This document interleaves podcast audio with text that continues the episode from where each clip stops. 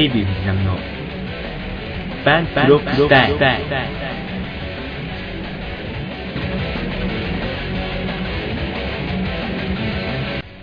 はいどうも皆さんこんばんは。デイビー藤波です。えー、本日のこの収録は6月9日火曜日ですけども、えー、何の日だか皆さん知ってますか？まあ、6月9日という、まあ、この数字からも連想される通り、今日はロックの日なんですよ。ロックンロールの日。まあ、というわけで、あの、いろんなヤフーとかのサイトで、まあ、有名なロック歌手の特集とかもやったりしますけども、えー、今日はその辺のことについて、えー、お話をしたいと思います。えー、梅雨にもうじき入ろうとしていますけども、どうですかね、皆さんの地域では。あの結構ね、晴れの日が少なかったりだとか、実はあの曇りがちだったりとか、いろいろあると思いますけども、まあ、私がいますここ、あの東京都江東区でもですね、なかなか晴れの日というのがなくて、まあ、一人暮らしなものですから、何度も言うように、えー、洗濯物、これをね、あの処理するのが非常に、えー、困難で、失礼します。あの、なかなかね、あの、洗濯っていうのは難しいんですよね、あれ。あんまりほら、あの、日差しが強いと、変色したりなんかね、いろいろなんか色あせたりとかするでしょう。でも、あのあんま日が当たらないとなんか今度、殺菌効果というかなんかそういうね、なんか、まあ、よく昔から言われるような、あの、お天道様の光で消毒するというような、そういう効果も期待できなかったりして、なかなか梅雨の選択というのは難しいんですけども、えー、なんとか今週は、えー、今日、えー、選択しまして、えー、綺麗さっぱりと。結構ね、あのー、まあ私は、まあご存知の通り男ですけども、結構ね、綺麗好きなんですよ。うん、そこそこ。まあ、まあ私の部屋にね、あの、来られた方は、まあご存知だと思いますけども、結構あの、整頓されてるでしょ。まあ自分で言うのもなんだけども、まあ確かにね、人が来るから、その前に何度かしておこうと言って、まあ掃除したりするということはそれはありますけども、でも基本的に一人でいるときも、そうですね、一応整頓されてますよ。まあ、あまりね、あの、格言的なことを言うのも、まあ好きですけども、まあまあ俺が言っても説得力ないかもしれないですけども、やっぱ汚い部屋ではね、何も生まれないですよ。うん、はっきり言って。やっぱどうしてもね、あの、まあ私ののスケジュール表を見てもらえばわかると思うんですけども、えー、大体一月に1回ぐらいのペースでですね、検定試験を盛り込んでいるわけですよ。で、まあ要するに、まあ自分を律するという意味で、まあその検定という、まあ一つの短期的な目標があれば頑張るだろうということで、まあ一応、あの、受験生の時の気持ちを忘れずに、まあ、勉強したりもしてるんですけども、どうもやっぱ、あの見てみると、部屋がちょっと雑にね、あの、整頓され、雑に整頓なんか矛盾してますけども、ちょっとなんか、あのそうですね、汚れたりとか、うーん、掃除してから結構日が経ったりすると、どうしてもやっぱ勉強の効率が落ちるし、部屋がちゃんとしっかり綺麗に掃除されていると、やっぱ勉強もはかどりますよ。これははっきり言えますね。だからやっぱり、1週間に一遍、まあ、できない週があったとしても2週間に一遍は必ず、まあ、私の場合は、あの、やるなら徹底的にやりたいタイプですんで、毎週が本当に大掃除ですね。あの、引き出しを動画してその裏までやったりとか、もうこまめに窓も拭いたりだとか、えー、で、台所周りはいつも綺麗にしてますよ。もちろん、あの、ゴキブリ対策というのもありますけども、で、まあ、あの、よくね、うん、しょっちゅうクレンザーで磨いてるんですよ、あの台所のキッチンの。あの、あれ、あれですよ。うん、わかるでしょ、言えば。えー、そうですね。掃除についてはね、結構欠かさないタイプなんですよね。だからなんだっていうのもあれですけども、まあ、これがね、梅雨に入って、えー、気持ちも、あまり、あの、ね、テンションも上がらないと思いますけども、えー、身の回りを片付けるとか、そういう風にして、なんとかモチベーションを保っていただきたいと思います。あとそうですね、うん、あの、前回の番組は、まあ皆さん聞いてくださったと思うんですけども、おそらく。あの、前編対談ということで、えー、お二人お招きして話をしたわけですけども、まあ本当に楽しかったですよ。うん。なんていうのかな。ちょっとやっぱり普通に話すのと、そういう番組に今からするぞっていう風な感じで話すのとは、やっぱちょっと違うんですよ。あの、若干の緊張感もあってね、なかなか言葉が進まなかったりだとか、えー、そういうこともありましたけども、でもやっぱね、うん、嬉しいもんですね、ああやって、あの、番組に出てくれて、で、まあ、当然のように番組にするということは、その会話の記録が残るわけじゃないですか。で、まあ、それを後から聞き返してみたりしたときに、うん、なんか、すごいいい仲間を得たなというのが感じられるっていうのは、なんか、すごい嬉しいんですよね。うん。やっぱり、まあ、俺の、これ、心情っていうの一つでもあるんですけども、はっきり言って友達はいらないんですよ。まあ、これも、あの、誤解招くといけないんで、あの、説明しておきますけども、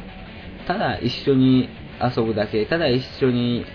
話して楽しく過ごすだけの友達は、まあ俺には必要ないですね。何がね、あの、その人を、なんていうのかな、うん、まあ、共に向上したいという、まあそういう気持ちがあると言いましょうか。あともう一つね、まあ自分がそんなあまり偉そうな立場で言うのもいけないんですけども、その、この人をなんとか、なんとかしたいという風な思いがあった時に、あの、いい関係になっていくんじゃないかなと思うんですよ。もともとあの、私、まあもともとってわけじゃないけども、そうですね、数年前ぐらいから、もうプレイヤー志向からプロデューサー志向に変わりましたんで、なんとな、その人をプロデュースしたいというか、うん、どうにかして、なんか、せっかくこの俺と関わってくれてるんだから、この人を絶対になんか幸せにしなきゃなんないんで、そのなんか、恋人みたいなそういう感じじゃないけども、なんか、いい、なんかね、影響を与えたいし、それによって、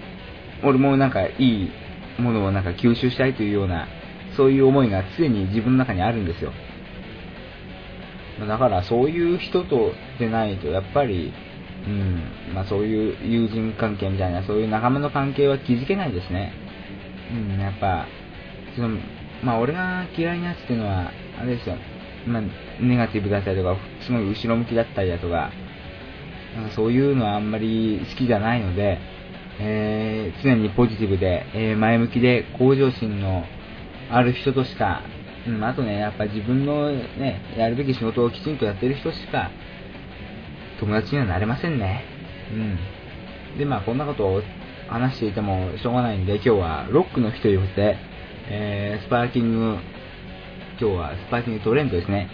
ということで、えー、ロックの特集をしたいと思います。えー、ロックと言いますとね、まあいろいろ連想されると思いますけども、このオープニングトークも結構、あ、オープニングトークじゃない、このオープニングのその、えー、タイトルコールのとことか、あの、曲も結構変わったでしょ。うん。そのことについてもね、あの、スパーキングトレンドの方でお話ししたいと思いますので、えー、ぜひ最後までお付き合いください。気になる商品、気になるサイト、とにかくいろいろ紹介していきます。スパーキングトレンド。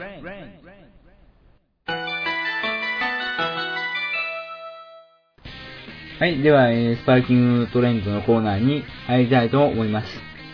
えー、このスパーキングトレンドは今日確か初めてですよね。うん。多分やったことないと思うんで、えー、これが初めてだと思いますけども、えー、この初回のテーマは、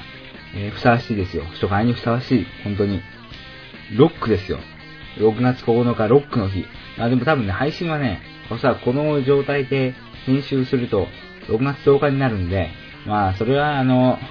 うん。それは我慢して聞いてください。もうそれしか言えません、私には。まあ、あの、一人でね、収録して、一人で編集して、一人で、あの、アップして流してるんで、結構ね、時間かかるんですよ、これも。まあでも、趣味の一環でやってるんで、まあ、いいんですけども、ちょっとね、あの、時間がかかるということだけは、えー、承知しておいてください。でもね、本当はね、あの、ロックといっても、私が取り上げる人物は、まあ、まあ、この後言います一人しかいないので、本当はスパーキングパーソンというコーナーでやろうと思ったんですよ。ところがね、あの、スパーキングパーソンのね、あの、あれ、いつもほら、なんか喋ってるこのタイトルコール？あの、コーナーのタイトルあの、言うところ、なんとかなんとか、スパーキングトレインとかいうあの、あれがね、あの、音源がなぜかね、ないんですよ。おそらくね、あの、撮ってないと思うんです。多分削除したということはないんで。まあ、でもね、あの、6月9日という日で、まあ一応ある種のトレンドになるかなと思って、一応スパーキングトレンドということで、えー、今回はお話しさせていただきたいと思います。えー、今日のテーマは、ロックです。このロックにふさわしい人物といえば、もう私が申し上げる人は、それしかいません。まあ、本当はたくさんいるけども、まあ私が深く語れるというのは、一人しかいません。はい、えー、もう、ね、お察しの方もいらっしゃると思いますが、この方です。ホテイ智康さんです。えー、ホテイ智康さんは昭和37年、1962年の、えー、2月1日生まれで、えー、群馬県の高崎市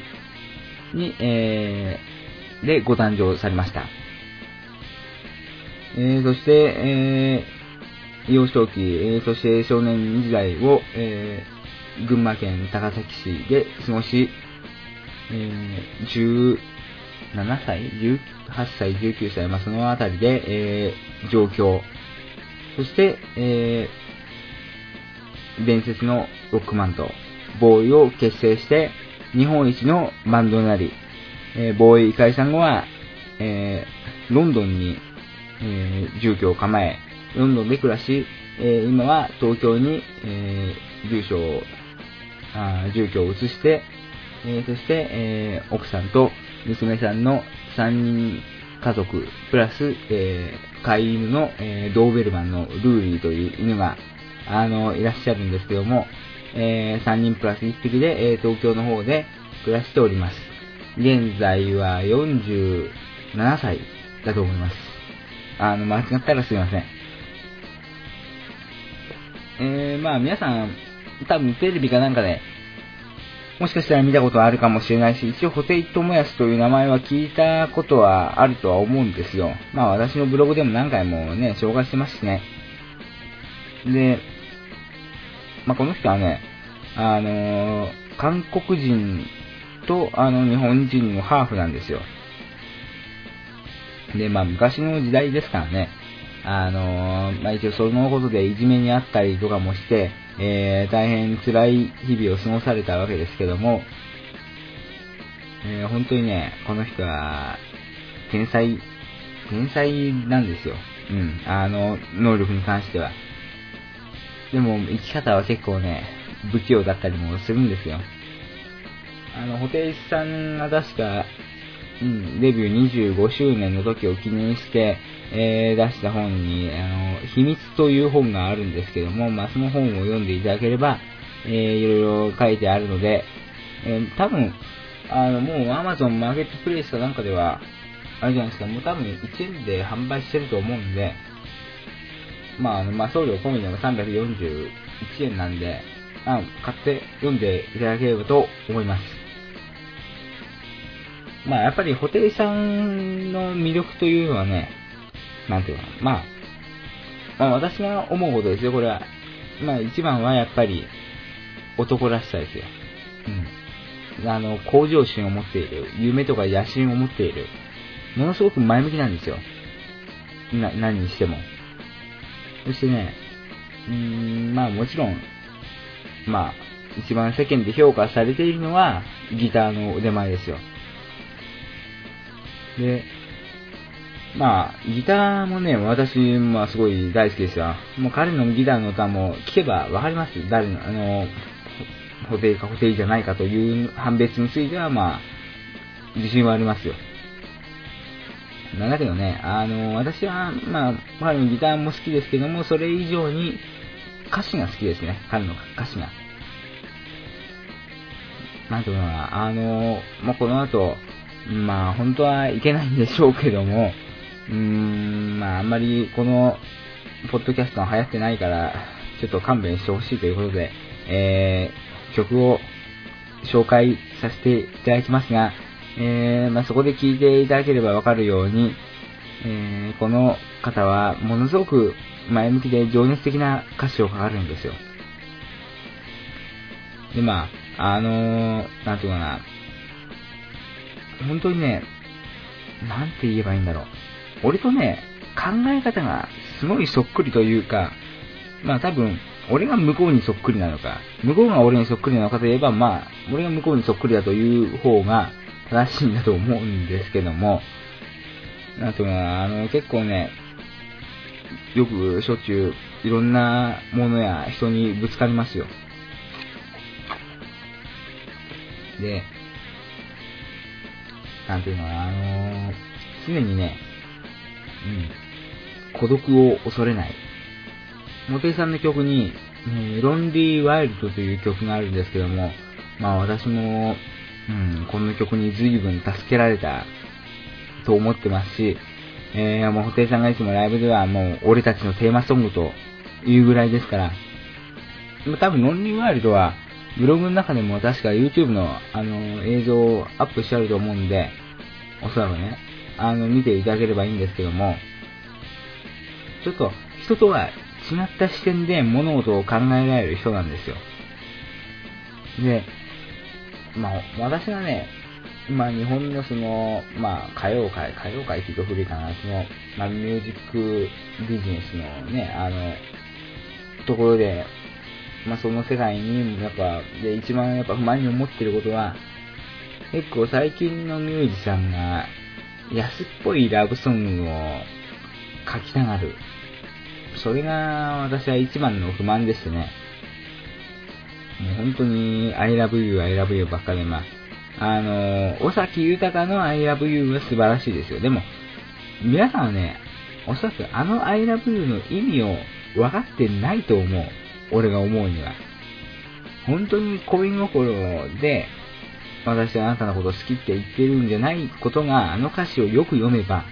理解できると思いますよ。まあ、あのー、まあ、今回は大崎さんを語るところではないので、布袋さん語るところなので、ね、布袋さんのこと語りますけども、まあ、そもそも私がどのように布袋寅泰という人物を知ったかについてお話しいたしましょう。ま、もともとね、私、あの、尾崎豊さんのファンなんですよ。まあ、今もそうですけども。で、まあ、ずっと、もう尾崎さんの曲を聴いてきまして、で、ある時に、えー、アメトークという番組が、うん、あれテレ朝かな？テレ朝系かなんかの番組であったと思うんですが、あれで、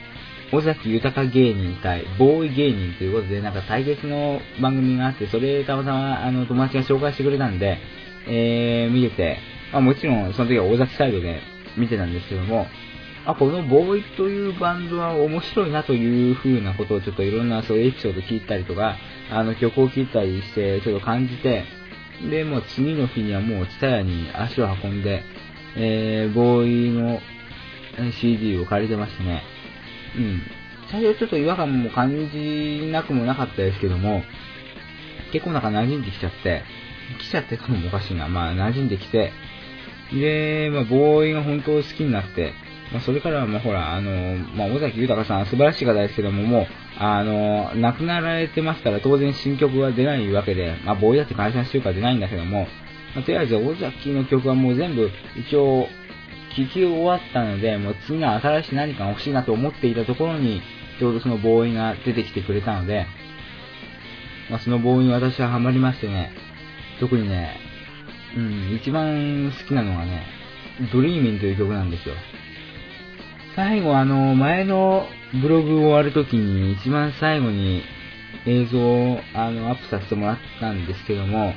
その Dreamin' という曲がものすごいあの心に染みてきて、うん、まあ、今でも私はなんか、挑戦したりとか、なんか、高いとこ目指そうとするときには、もうそのドリーミン聴きますよ。で、その曲は実を言うとね、布袋さんが作詞されてるんですよ。あの、あ、そもそもね、まあ、ご存知でいらっしゃらない人のために、ボーイというバンドについてちょっと語りますけども、ボーイというのは、あの、基本的に、えー、まあ、いろいろ、まあ、大体、6、7年ぐらい、うん、あの、その間、あの、大体80年代ですね。えー、1980年代の、まあ、えー、6、7年間ずっとあったバンドなんですけども、え、最初の頃は、確か6人でやっておられて、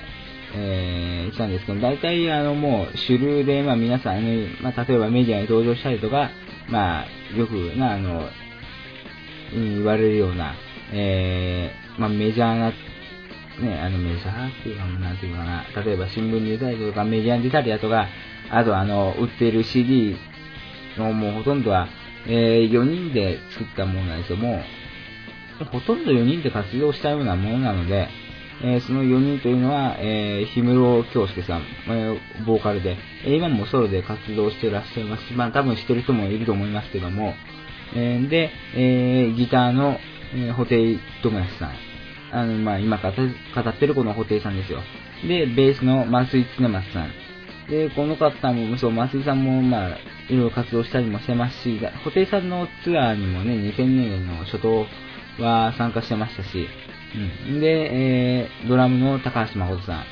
んのこの方もいろいろなバンドで、デラックスは、あの、あの辺のバンドで、えー、活動してますし、まあ、この4人でやってたんですよ。で、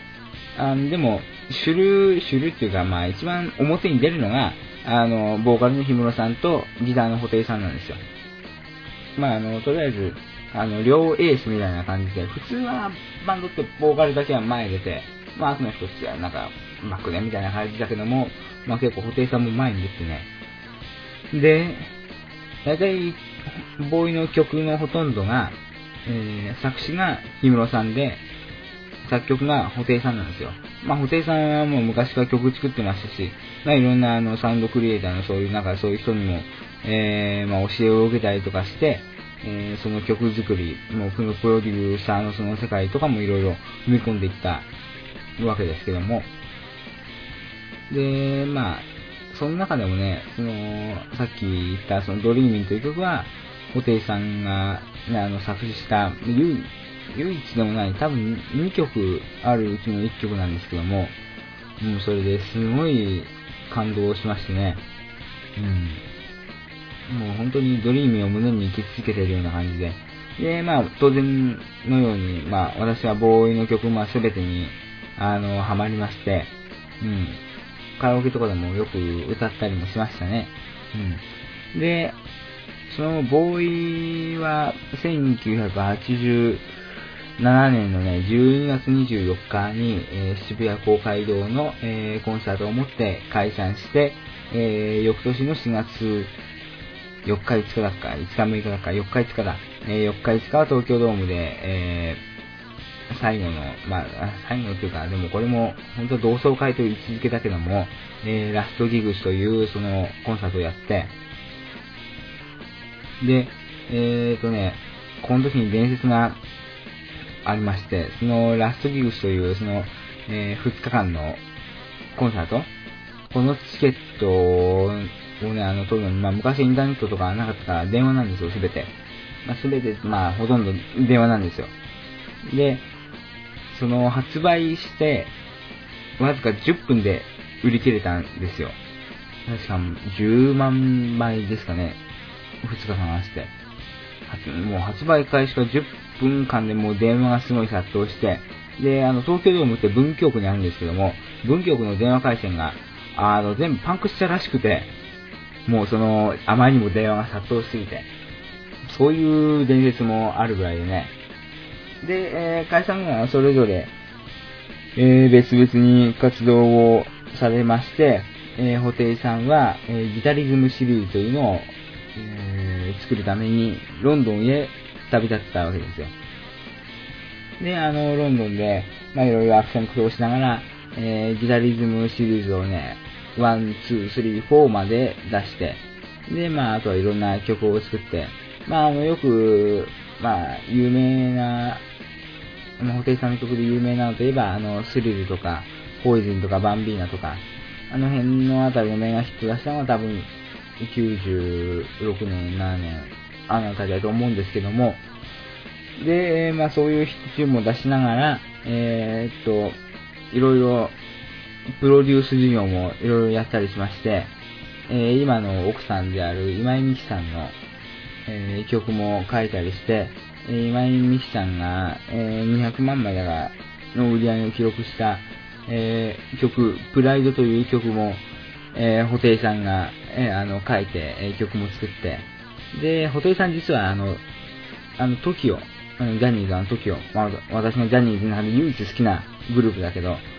あの TOKIO にも、あの、愛の嵐という曲を提供しててね、よく聞けば、ねあの、愛の嵐好きで結構、まあ、昔 TOKIO ファンだったから、あの、小学校、中学校時代、ずっと聴いてたけども、あの、やっぱギターの音どっかで聞いたことあるなと思ったら、やっぱ、布袋さんの曲でしたよ。で、布袋さんもやっぱギターなんか参加してたみたいで、やっぱすごいね、うん、素晴らしい曲ですよ。あれもぜひ聴いていただきたいと思いますけども。えー、いやまあ、こうやって、私がね、あの、話してるのもいいんですけども、えー、そろそろ退屈してきた頃だと思いますので、えー、この辺で一曲聴いていただきましょう。で、今回、えー、今聴いていただく曲はですね、この、まあ、気づいたと思うんですけども、さっきも言ったし、あの、この番組の初めのオープニングの曲が変わったでしょ。それ、最初オルゴールみたいなのが流れて、んで、急に激しくなって、えー、タイトルコールでみたいな感じで来たんだけども、えー、この、こういうような形にしようと思ったのが、えー、私はこの曲に影響を受けて、こうしようと思ったという曲があるんですけども、えー、ちょっと、それ聞いていただければ、あ、なんだこれ、こっからオープニングのやつはパクったんじゃないかと思われるぐらい、うん、こっから影響を受けてるんですよ。えー、その曲を聴いていただきましょう。えー、ギタリズムシリーズのね、ギタリズム、確かこれ2の CD に入っていると思うんですよ。えー、ホテイトモヤスさんで、メリーゴーランド。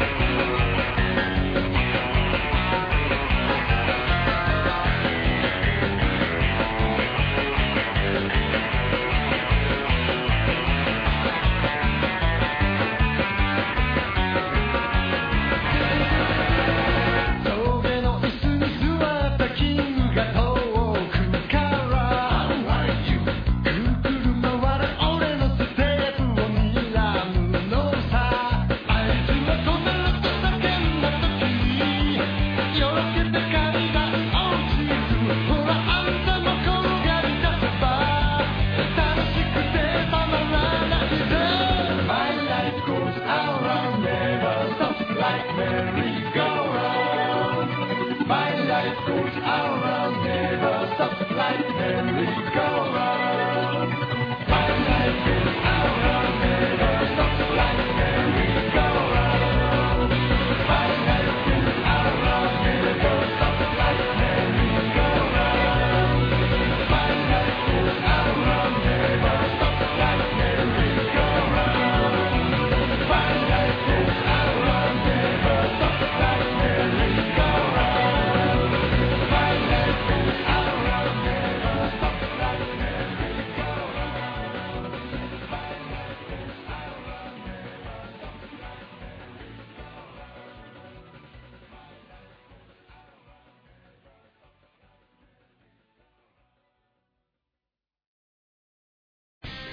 えー、お聞きいただきましたのが、ホテイトマスさんで、メリーゴーランドでした。わかったでしょもうこれで。あのー、なんかやっぱオープニングと感じが似てたと思うんですけども、うん、まあここから影響を受けているわけですよ。まああのー、今回、あともう一曲流そうと思うんですけども、まあもう少し私がね、あの、ずらずら喋ったら、まあその、まあ、2曲とも一応 YouTube でアップされていない曲だと思うんで、まあ、てかそういう曲じゃないと、せっかくね、あの、リスクを冒してまで流す意味がないので、えー、流させてもらいますけども、まあ、その曲の話はまだもうちょっと時間が経ったらしましょう。で、どこまで話したっけ？そう。で、えーっとね、そう。で、そうやって、スリルとか、そう、ポイズンとかそう、出したという話までしたんだ。で、それからね、あのー、あれですよ。布袋さんは映画に出るんですよ。映画に出演されて、えー、新仁義なき戦いという映画で、えー、俳優の豊川悦司さんと、えー、ダブル主演だったかな、あれは。うん。えー出演されて、で、その時に作った曲が、あの有名な、あの、あれなんですよ。バトル・ウィザード・オーナー・オア・ヒューマニティという、あの、戦闘にふさわしい曲。ど、どっかで多分、昔前のブログかなんかで貼ったと思うんで、あの、き、多分聞いていただければ、まあ、あの曲だって思い出していただけるとは思うんですけども、あの名曲をそこで生み出したわけですよ。あれはあの、本当は、新仁義なき戦いのテーマというタイトルを出したんだけども、あの、キルビルの、あの、キルビルってあの映画、の、タランティーノ監督がぜひ使わせてくれって言って、その時にずうずしくも、あの、うん、自分の、あの、意思を、自分の意思じゃない、自分でタイトルも変えさせてくれって、えーお願いして、えー、バトル・ウィザート・ナはヒューマニティという曲を、えーそういうタイトルにしたわけですよ。あの曲はね、えーいろんなところで使われてましても、もちろんテレビとかでも使われてますけども、えー松井秀喜選手が、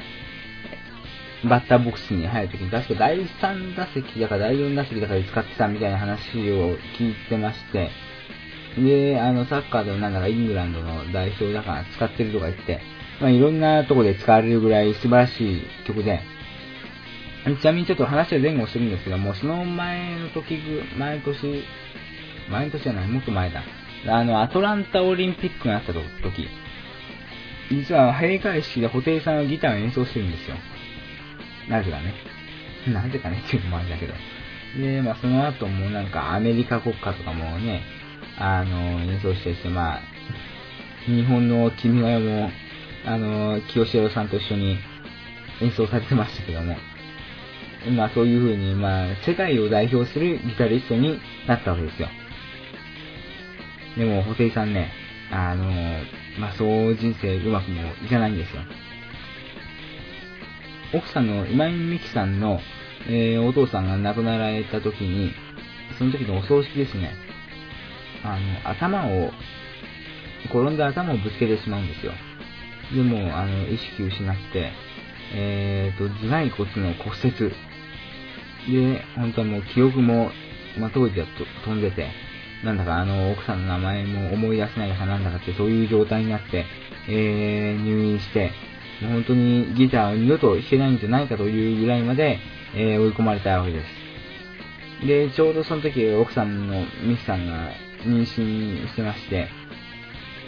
で、もう、もう奥さんにとったらね、あの、非常に大変な時で、お父さんが亡くなられて、旦那さんがそういう、ね、あの、生死をさまよう事態になって、で、まあ、そういう大変なことになったんですけども、布袋さんはもう奇跡の復活を遂げまして、えー、無事、えー我が子の誕生の瞬間にも立ち会うことができまして、えーそれから何ヶ月かした後に、またギターを持って、えーステージに復帰したというわけです。で、その時のツアーのタイトルのね、あの、アルバム、えスコーピオライジングという、まあ私が一番、布袋さんの曲の中で好きなスコーピオライジングという曲なんですけども、えーこの後流す曲はこのスポ スコーピオライジングのアルバムの中からの、えー曲を、え流したいと思います。えー曲流す前にもう少し、え私の話を我慢して聞いていてください。えそれからそういう風に生きていろいろドーベルマンツアーとかいろいろあって、えここまで来て、そして、えー今年4月からですね、えーまあ私も行きましたけども、えギタリズムシリーズをもう一回やりたいということで、えギタリズム5の、えツアーを、え4月から、え開催して多分、もう今月までですね、まあいろんなとこで開催してますけども、そういう風にやったわけですよ。で、結構ね、まあ、あの、モホテイさんとか、まあ、モホテイさんが所属してたボーイとかに影響を受けたミュージシャンっていうのがすごい多くて、で、今回、あの、ギタリズム5シリーズの、あの、ギタリズム5のアルバムの中の一曲の風の銀河って曲を、の歌詞をね、あの、小袋の小渕さんが、えー書かれて、で、非常にいい曲になったんですけども、えーそういうこともあって、もう本当に、ホテルさんのね、あの曲とかスピリットというのが、いろんなミュージシャンたちに受け継がれていく。もう本当に素晴らしいですよ。うん。何がね、一番素晴らしいかというと、まあ、私が、うん、結構ホテルさんの中でいいなと思うことはまあたくさんありますけど、その中の一つに、ものすごくスタッフとか裏方とかそういう人を大切にするんですよ。あの、コンサート行くとわかりますし、まあ、そういうライブの DVD とか見るとわかりますけども、もう、布袋さん必ず、まあ、あの、まあ、歌い、歌い終わって、で、最後、まあ、引っ込んでね、アンコールでまた出てった時に、で、もう本当に最後終わるって時になると、えー、まあ、もう一回バンドの紹介をして、あの、まあ、みんなで拍手し合って、その後に必ずこう言うんですよ。えー、もうこのステージの裏にも、で、外にもたくさんの、えー、スタッフが俺を支えてくれています。ホテル組のスタッフに大きな拍手をつって、もう、スタッフ全員をもう、そうやって、まあ、ファンと一緒になって、称えるんですよ。で、ツアー最後の時とかはね、あの、もう最後だから上がってこいって言って、もうそのホテル組のスタッフをみんなステージに上がらせて、もうみんなでそのスタッフの労をねぎらうというか、うん。そういう風にして、ものすごい裏方を、のね、スタッフを大切にされる人で、すごいいいなって思うんですよ。やっぱりあの、人というのは、目につくところ、まあ、華々しいものだけに目が行きがちですけども、そうじゃない、それを支えている多くの人がいるんだということを、やっぱり素直に感謝って表した方がいいし、それをやっぱ、まあもちろん、あのね、ステージ裏で、まあそういうスタッフにありがとうというような、あのまあミュージシャンの方も、まあたくさんおられると思うんですけども、それやっぱファンと一緒になって、そのスタッフの労をねぎらうというのが、すごい私はいいなと思うんですよ。そういう細かいことに気を配れる人でしか、あの、スターになることはできないんじゃないかな、というふうに思うんですよ。なんていうかな。まあ、もう私もね、うん、あの、昔、ま、昔というかまあ、小さい頃、小学校とか、まあ、中学校の時には、えー視覚、目で見えるもの、で、まあ、表面的なものばっか、あの、なんか頼ってたような気がしますね。だからか、例えば、かっこいい人っていうのはどういう人かというイメージすると、まあ、ジャニーズ系の人とかそういう、あある意味、イケメン、ある意味というか、まあ普通にあの、イケメンという言われる人たちがかっこいいと昔は思ったけども、今は全然もうそんなことなくて、今はどっちかというと、もう本当に、なんていうな、まあ、私がかっこいいと思う人っていうのは、自分の生き方を一生懸命貫こうとしていて、で、自分がこれだって、なんか自慢できるような、そういうの仕事だったり、なんかそういう、ね、自分のその、道を手に入れたい。手に入れそれを一生懸命に取り組んでいる人をかっこいいと思えるようなっていうか、あの、なんとか、そういう視覚で見た、その見た目のかっこよさじゃなくて、本当内面的なかっこよさに、本当に心から憧れるようになったんですよ。まあ、これもあの、まあ、成長、成長ということはあんま好きじゃないけども、うん、成長というとなんか、過去の自分を否定するみたいだから、あんまりこういう言葉は使いたくないし、大人になったという言葉はあんま、あの、はっきり言って俺嫌いなんですよ。大人になったとか成長したとか、そういう言葉が。だかそうやってね、あの、過去の自分を否定して、今の自分を肯定するような、そのね、逆の発想で今の自分を肯定するようなことっていうのはあんま好きじゃないんですよ。まあ、ただ、あの、時間のなせる技というか、あの、まあ、時が経つにつれいろんなことを吸収して、えー、そうですね、こういう風に、ね、内面のかっこよさを本当のかっこよさと思えるような自分に変わったんでしょうね。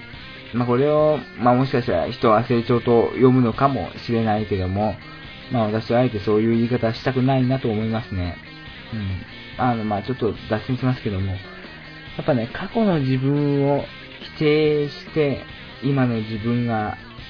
あるというような生き方をする人は、今後ももうおそらく、まあそうしていくでしょうし、まあ終わりはない道なんですけども、うん、なんかそういう生き方は、なんか今だけが素晴らしいというような、うん、そういう生き方はあんまり私は好きじゃないな。確かにね、最新、布袋さんもね、最新の布袋が最高の布袋ってそれはいいんですよ。あの、今が一番高いとこにいるってそういうことはいいけども、でも過去の自分は過去の自分で、それは、それでちゃんと評価しようよっていうのが、その、もう私の思ってるとこなんですよ。だから、うん。こんなこと言うのも、ね、もしかしたら傲慢だとか言われるかもしれないけども、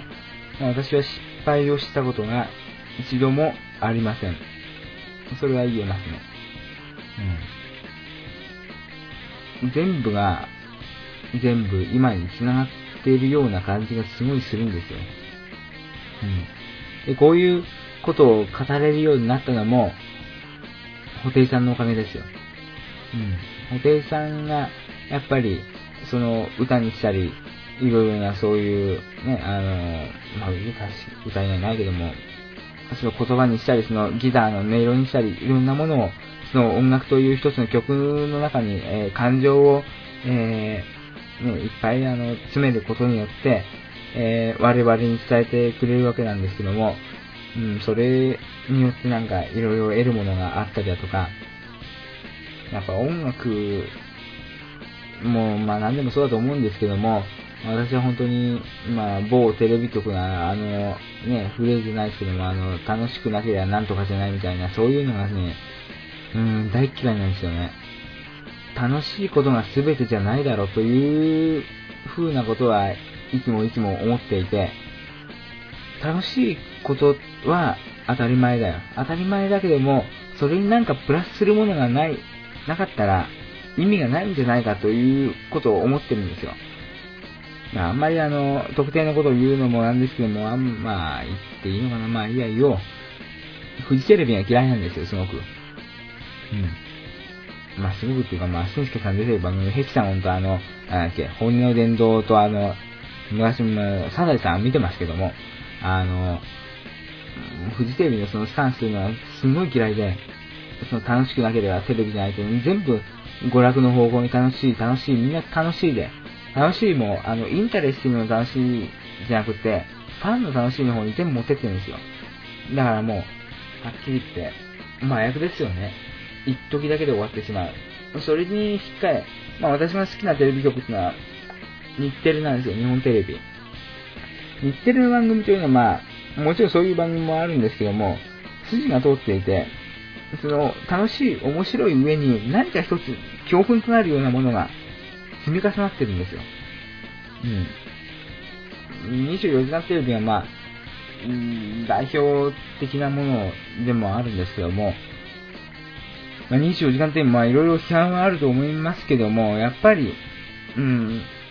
その楽しいだけのテレビじゃなくて、その考えるきっかけを与えるという意味では、私あの番組はすごく素晴らしいものだと思いますし、もちろんいろいろあの芸能人のギャラのこととかね、そういういろいろ文句つけたいとこあるでしょうけども、とりあえず、その国民にね、夏のその、ちょうどあの、あの時は終戦記念日を、ね、1週間、2週間過ぎたあたりの時じゃないですか。で、その時にやっぱ、日本のね、あの、そういう歴史で、あの、我々のね、あの、ご先祖様が、どんな風にこの国を作り上げていったのか、で、お国のために、えー自分の命を犠牲にしてまで国のために戦った、天皇のために戦ったという思いを持った、その、ね、そういう時期に、やっぱりもう少し周りのこともいろいろ頑張ってる人もいるんだし、あの、考えようよというのことをやっぱり24時間、24時間かける意味があるかどうかっていうのはまた話は別ですけども、そういうようなあの、テレビで国民に訴えかける材料として、あの番組はすごいいいんじゃないかなと思いますね。まあもちろんあの、しんすけさんの深い話が一番私は言いたいんですけども、うん。やっぱ楽しいだけじゃダメなんですよね。だから、布袋さんの音楽もそうなんですよ。楽しい、耳障りがいい曲ではない、はっきり言って。最初に聞けばね。あの、でも何回も何回も聞いていくうちに、あの、まるでガムを噛むように、味がバーってなんか、痺れてくるんですよ。うん。で、曲の意味を理解できるというか、で、その曲に込められた、その深い感情というか、その人間の心の火だと言いますか、なんでしょうね、あのそういう言葉にできない感情を、えーギターの音に乗せて、えドラムの音に乗せて、で、えー声のそのメッセージに乗せて、え伝えていこうという、そういう試みは素晴らしいと思いますし、えそういう意味で、一歩も筋が通っているという意味で、本当に、布袋さんの曲は、うん、自分にとって欠かせないものですね。私は、あの、朝起きるときに目覚まし代わりに音楽を鳴らしてるんですけども、まあ、その時も布袋さんの曲ですし、えー登校中もずっと電車の中で布袋さんの曲を聴いてますし、えー休み時間も布袋さんの曲を聴いてますし、帰る時も、えー電車の中で布袋さんの曲を聴いてますし、えー寝る時も、えー最後布袋さんの曲を聴いてから寝るという、えー一日中布袋、布袋、布袋でずっと来てるんですけども、うん、やっぱそういうような男になりましたね、私も。うん。このラジオを通じて何を伝えられるかということを日頃すごい考えてるんですよ。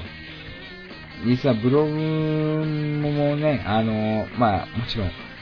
毎日とは言いませんけども、まあ2日3日に1遍ぐらい大体更新してますから、まあ、その中でもいろいろ、書きたい、いろいろ伝えたいこともあるんですけども、やっぱりこうやって喋ってることを聞いてくださってる人がいるとすれば、もうその人に何かプラスになるような、うん、何かその人が、あの、人生をもっと充実したものに、ね、できるように何か伝えたいなと思っているんですけども、果たしてこの思いが伝えきれているのかどうなのか、疑問に感じざるを得ない時もありますね。うん。あのーまあ、ブログというのはね、いろいろ、まあ、あの、個人の自由ですし、いろいろあの、書いたり、まあ、書いたり写真載せたりね、いろいろ個人の自由だと思うし、何を書こうが、えー、どのような頻度で更新しようが、えーそれはもう個人の自由だと思ってるんで、その他人のことにあんまり口を挟むつもりはないんですけども、私はいろんな人のブログを見ていて、うん、なんか、そういう精神的なものが欠けてるような感じがすごいするなというのを、はっきり言って、怒りに近い感情を、ここ最、ここ最近でもないな、ここ2年ぐらい持ってますね。いろんな、あの、ブログ見させてもらうけども、本当申し訳ないけども、何か、あの、で、まあその人のスタンスがあるから、あんまり、それに口を挟むつもりはないけども、もうちょっと何か、あの、世の中にインスパイア与えることしようよっていう主張をどうしてもしたいんですよ。まあ、具体的に言いますと、全然世の中の情勢を君たちは読んでないじゃないかというようなことを思いますね。あの、これだけ今、日本が、えー政治的にも経済的にも不況に立た立たされているときに、それに対して、君たちは何も怒りを持たないのか、君たちは何も憤りを持たないのかというふうなことを、えー思ってしまうんですよ。自分の身の回りの、まあ、半径、あの、5メートルぐらいのことだけで、そのブログを完結させようとすれば、それは相当寂しくて貧弱なものになるし、随分なんていうのかな、社会性がないというとあんまり、まあ俺の人のこと言えないなと思うんですけども、もうちょっとその、自分の住んでいる、自分の身を置いている共同体と言いますか、うん、その地域社会、コミュニティに何か自分が役に立てないだろうかとか、そういうことを日々考える、もうちょっと考えるべきだと思うんですよ。うん、今あの、日テレでエコーウィークってやってますでしょ。あとはもうこれ最近最後込みはもしかしたら終わってるかもしれないけども、で、いろいろ、まあ、最近エコエコって言われてますけども、あんまエコエコって叫ぶのも好きじゃないんですよ。だってそんなの当たり前じゃないですか。ね。私が考えてるエコというのは、その、前端を使ったりだとか、その、ビニール袋を削減したりとか、そういう、なんか、うん、以下にも言われてるようなエコではないと思うんですよ。もう、とりあえずまず自分の一番最低限やんなきゃなんないことをすべきだと思うんですよ。まあおそらく、あのーまあ一番簡単に言えるものとすれば、えー、ゴミをね、ちゃんと、えーその、各自治体の指定の通り分別して、きれいに洗って出すとか、それとか、あのーね、あの、道路に、ね、あの、芝吐くとか、ね、そういう人もたまにいますけども、私はしませんけども、まあ、そういうのをやめたりとか、タバコの吸い殻を捨てるのをやめたりだとか、まあね、ゴミはちゃんとゴミ箱に捨てる。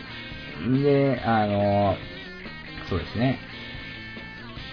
まあおそらくそういうことだと思うんですよ。そういう、本当に人として当たり前のことをしっかりやっていったら、そんなエコだなんだって叫ぶ必要はないと思うんですよね。うん。だからその、この、何、エコを叫んでいるこの世の中にちょっと疑問を感じますね。そこまで言われてさ、あの、なんだっけ、インドだっけ、あの、ワンガリマータイさん、あの、もったいないって言った人。ちょっと恥ずかしいですよ、日本人として。そんなに外国の人に、わざわざこの、ね、日本の言葉を使ってもったいないって言われないとわかんないのかよって。ちょっと恥ずかしいですよ。うん。あの、布袋さんの話から急にこの、こんな話になりましたけども、ちょっとその、そういうことに関してあまりにも今の若い人たちは無関心すぎると思いますね。うん。今日もあの、私今日学校終わってから新宿駅のあたりを、まあ、うろうろちょっと、ね、あの、ちょっと買い物があったんでしてましたけども、えー、新宿の西口のバスターミナルのところで、えー、右翼の人たちが演説をしてました。まあ、の、まあ、もちろん彼らの主張に私は全て同意できるわけでもないし、まあ、もちろん優勢問題とか、えーそういったところでは異論を挟みたいところも、えーあるんですけども、誰も立ち止まって彼らの話を聞いてる人はいなかった。うん。その、近くの喫煙所でタバコを吸っている人はいても、誰も彼の話に耳を傾ける人はいなかった。これでいいのかよと思いましたね。もう、あの、本当に方法は、本当に悪い、悪いというか、あの、あまりいいものではないとしても、何かそういう、この世の中を何とかしたい、何とか変えたいというメッセージを発してる人に対して、せめて耳を傾けることぐらいしろよというふうなことを思いますよ。うん。まあ、右翼だから左翼だからというような話をするつもりもないですし、でも私も一応左翼が話していても、一応多少は1分でも2分でも、一応は彼らがどんな主張したいのかということは、一応耳にはあの入れてますよ。ももちろん反対したいことばっかですけども、それでもやっぱり、何とかして、この国をもっと、あの、世界でも勝てる国に、ね、変えていきたいと思うから、だから、ね、あの、いろんな人の意見を聞いてみようという思いは、私の中にありますけども、でも、本当にそういう人がなんか、今いないというのが、嘆きですよね。あの、正直言って。まあ、もうちょっとなんか、この世の中起こっていることにね、あの、耳を傾けて、えー目を向けて、それに対して意見を述べるということも、あってもいいんじゃないかなと思いますけどね。あの、まあ私ちょっとブログでもちょっと書きましたけども、えー、足利事件の菅谷さん、あの方、17年間あの刑務所でずっと、えー、まあ不自由な生活をしてこられたわけですけども、そういう人が、あの、17年間もね、人生を奪われた人がいるということを知って、何も怒りを感じないんですかね。国家権力によって17年間も自由の、ね、あの、自由という、ね、国民のその、もう憲法で定められている、その、なんていうの、最小限の最低限の、ね、権利すら奪われて生きてきた人がいるという話を聞いて、何も意見を述べないんですかね？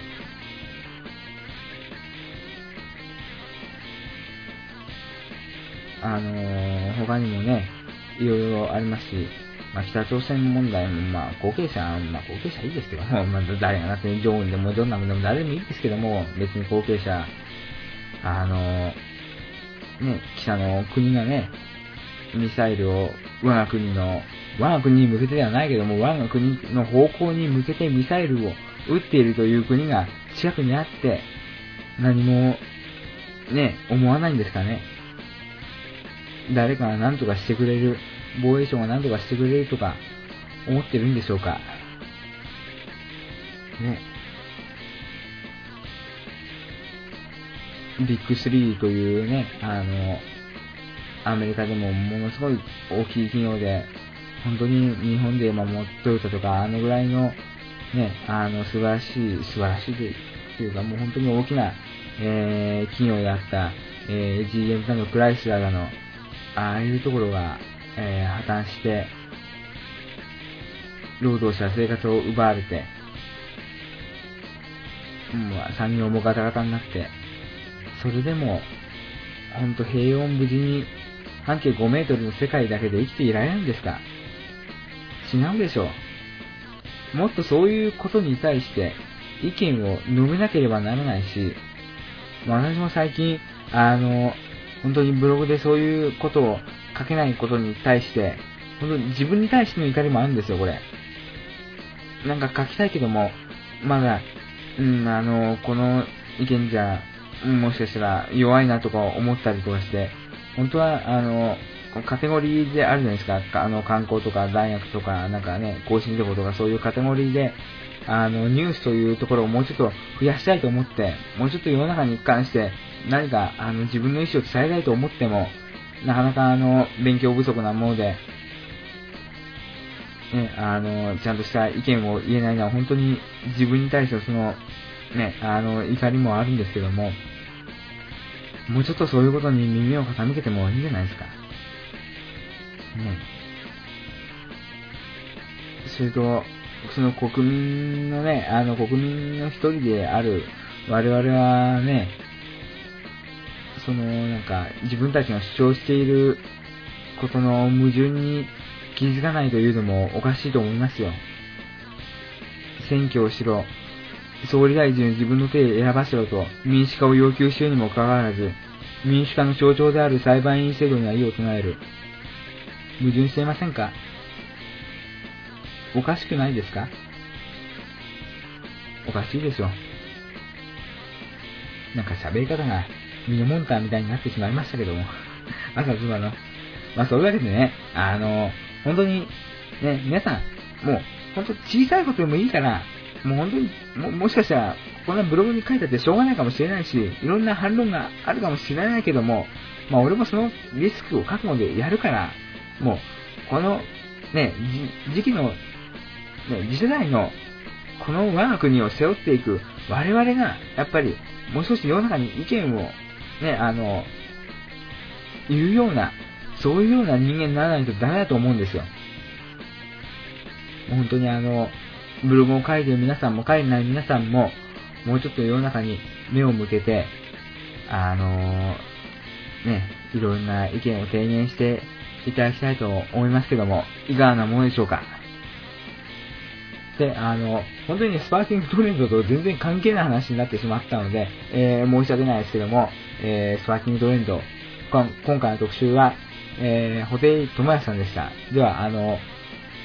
ホテイトモヤさんでしたではないよ。あ、申し訳ない。ちょっと熱くなっちゃって。あのーそう。もう一曲ね、あの、聴いていただきたい曲があるので、えー、その曲を流したいと思います。えー、先ほど申し上げた、えー、スコーピオライジングというアルバムに入っている、えー、ロックンロールネバーダイ。この曲は、えー、歌詞を、えー、大事に、歌詞を大事じゃない、えー、歌詞に気をつけて、えー、言葉をよく感じ取りながら聴いていただきたいと思います。ライブバージョンです。では、どうぞ。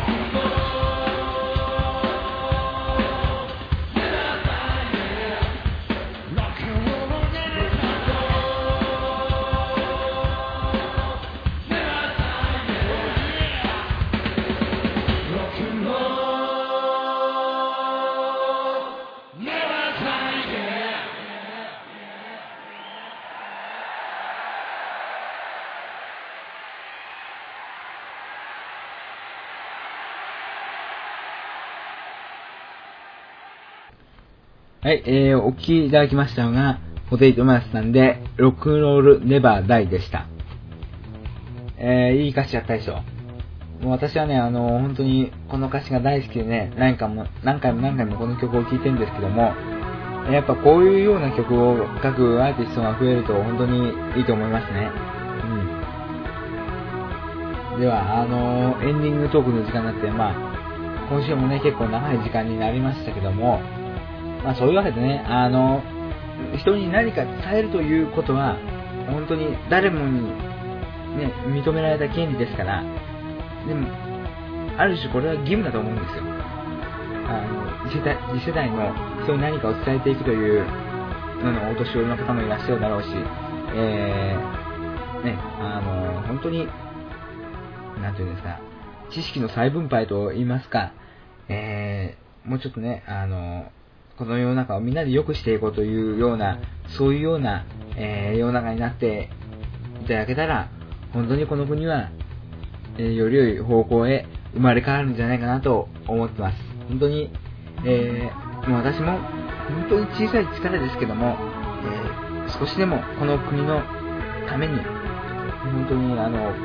ね、戦争で、えー命を落とされた方ではないですけども、本当にお国のために、えー戦っていきたいと思いますので、えー皆さんも少しでも世の中に何か、えーね、いい影響を与えることをしていただけたらなと思います。えー、ではね、あの、6月も、もうそうですね、これ配信すると、今ですらもう10日ですからね、10日水曜日。えー、だんだんもう、すぐ多分、梅雨入りの発表もあると思いますけども、まあ多分西の地区ではもうす、もう早いんじゃないかな。西ではもうあったのかな。もう多分あの、もう、ここ数日で梅雨入りの発表があると思いますし、あなかなかね、晴れの日もなくて、洗濯物も乾かないし、気分もだんだんなんか、沈みがちだと思いますけども、まあそれでもね、なんとか、みんなで、あの、元気を出して、えー、来たるね、暑い暑い、えー夏に備えましょう。本当にあの、体調にはね、くれぐれも気をつけて、まだ一応あの、ニュースではあんまりやんなくなったとはいえ、えー新型インフルエンザもね、まだまだ流行ってる地域もあるようですから、